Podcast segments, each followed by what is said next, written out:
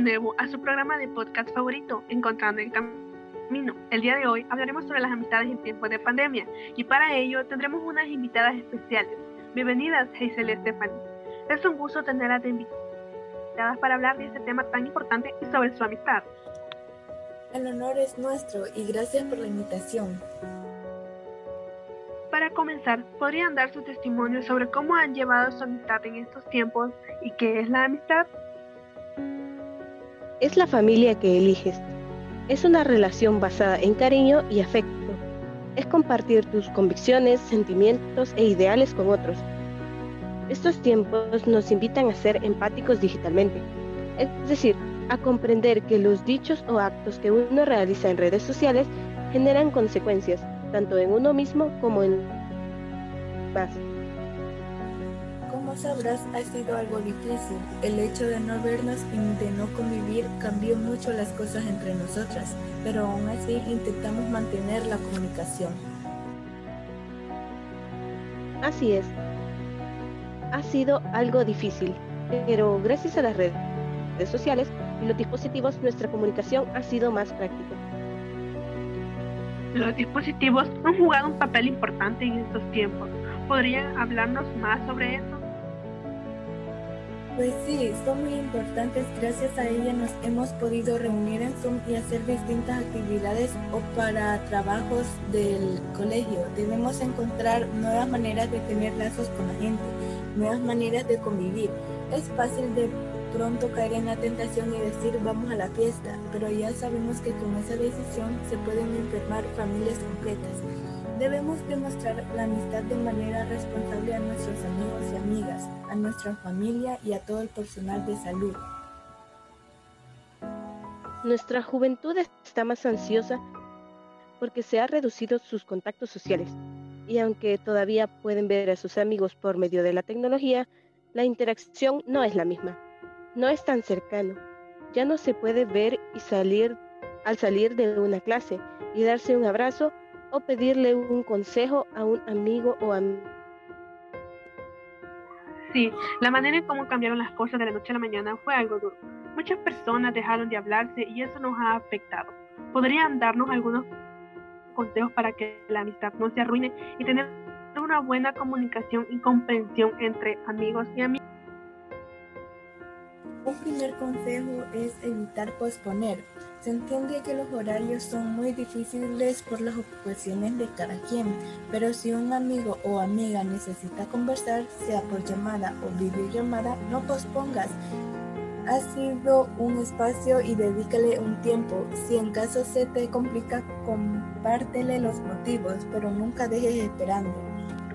Muy buen consejo, creo que es el más importante dedicarle tiempo a nuestros amigos y amigas.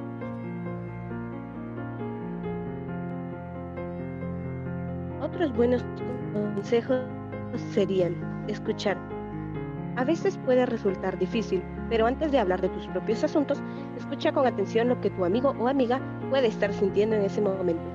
Haz preguntas sobre cómo la está pasando, cómo está su familia, cómo va su vida laboral, etc. Estos tiempos pueden estar siendo muy duros. Muestra un interés genuino por lo que te cuenta. Expresa tu cariño. Nunca está demasiado decirle a quien realmente aprecias lo importante que es para ti tenerlo en tu vida. No tiene que ser un discurso.